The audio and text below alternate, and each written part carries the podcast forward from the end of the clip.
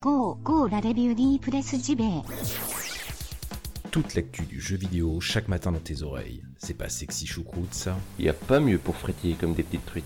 Comme des petites truites. La revue de presse JV. Maison de qualité depuis 2017. Et ouais. Et ouais. Et ouais. Plus stimulant que ton café et meilleur pour la santé.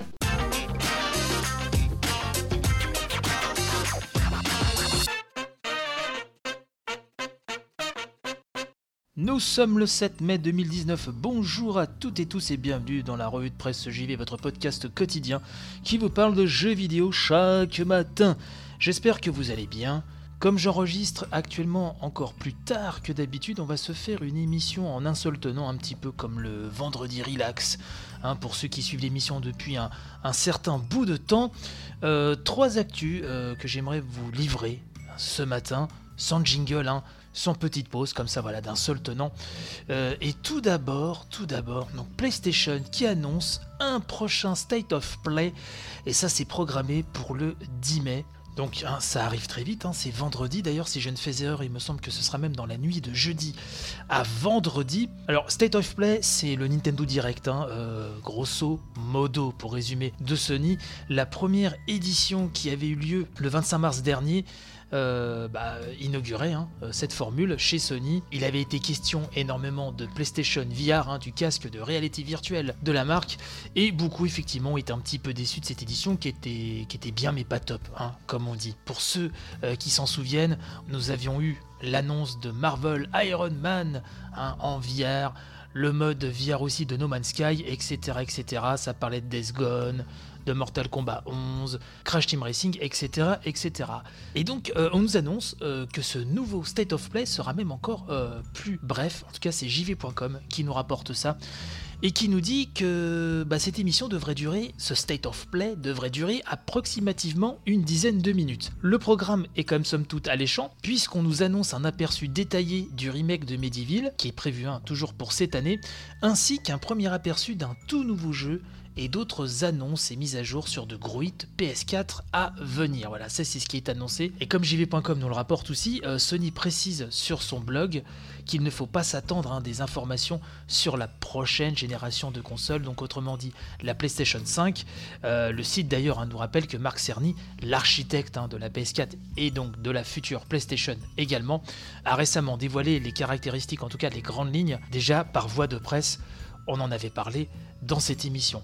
Euh, vous rappelez aussi que State of Play euh, sera à suivre en direct donc sur Twitch, YouTube et Twitter. Alors là, je suis désolé, j'ai plus l'heure en tête ni devant moi. Il est extrêmement tard, je suis un petit peu dans les choux. Euh, je crois vraiment que ça doit tomber vers minuit chez nous, quelque chose comme ça.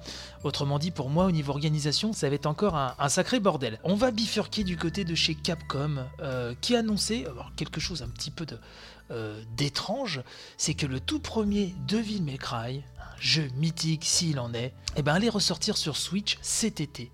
C'est Gamecult qui nous annonce ça d'ailleurs, et qui nous précise que dans un tweet débordant d'informations, Capcom donc a annoncé que le tout premier Devil May Cry, hein, initialement sorti en 2001 sur PlayStation 2, va débarquer donc euh, cet été sur Switch. Ce portage, euh, nous dit Gamecult, s'inscrit dans la lignée des Resident Evil, Resident Evil 0, Resident Evil 4, Onimusha Warlord ou encore Dragon's Dogma, que Capcom a également publié sur la console de Nintendo ces derniers temps. En attendant de savoir, hein, se pose Gamecult comme question, euh, en attendant de savoir si l'éditeur prévoit un traitement spécial pour honorer le retour hein, de la toute première aventure de Dante, on s'étonne cependant de ne voir que le premier épisode mentionné dans la mesure où une collection incluant l'épisode 2 et l'épisode 3 hein, est déjà paru sur PS3, Xbox 360, PS4, Xbox One et même PC.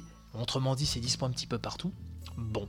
Reste que la franchise d'action nous rappelle encore Gamecult hein, qui découle des expérimentations d'Hideki Kamiya je fais ma petite parenthèse, mais je rappelle qu'il avait vraiment complètement dépoussiéré et renouvelé le beat'em all à l'époque, le beat'em up même devrait-on dire, euh, avec Devil May Cry, processus qu'il a poussé vers euh, Bayonetta après, mais ceci est une autre histoire.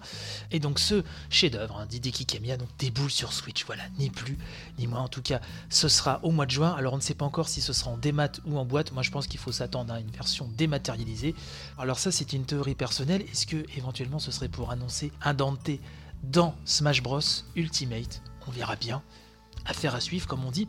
Enfin, euh, j'aimerais vous parler euh, de Microsoft qui a annoncé un brevet pour une manette Xbox One haptique à même de faire lire le braille à ses utilisateurs. C'est Xboxygène qui nous rapporte ça et qui nous dit que la manette adaptative Xbox n'est peut-être pas la dernière innovation de Microsoft pour rendre le jeu accessible au plus grand nombre, et notamment donc aux personnes en situation de handicap.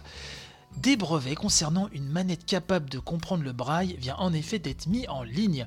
Le brevet a été déposé, nous dit-on, auprès du WIPO, WIPO pour World Intellectual Property Office. Ça c'était en octobre 2018, mais il est devenu euh, que public, et ben là, ces jours-ci, donc ce brevet. Euh, brevet qui mentionne bien donc une manette Xbox One pourvue d'un périphérique supplémentaire qui ajoute 6 palettes à l'arrière de la manette pour écrire en braille, mais aussi un afficheur capable de transcrire de l'audio ou du texte en braille. Qui plus est, nous dit Xboxygène, le contrôleur braille serait capable de fournir un retour haptique sous la forme de vibration quand le joueur malvoyant communique en braille avec sa manette.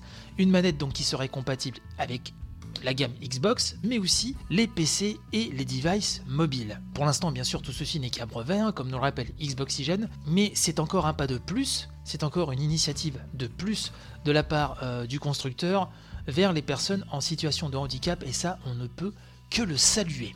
En parlant de saluer, je vais vous saluer également, vous souhaiter la bonne journée. Alors j'enregistre ce soir l'émission dans des conditions un petit peu particulières. Voilà pourquoi je parle un peu moins fort. Voilà pourquoi je l'ai fait d'un seul ton mais je ne pouvais décemment pas enregistrer d'édition ce soir puisque l'émission a été en vacances quand même toute la semaine dernière. En tout cas, j'espère que cette édition un petit peu particulière vous a plu. N'hésitez pas à partager un maximum.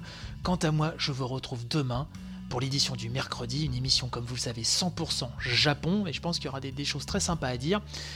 Portez-vous bien, panache et robustesse pour la journée, la bonne bise et donc à très très vite. Bye bye.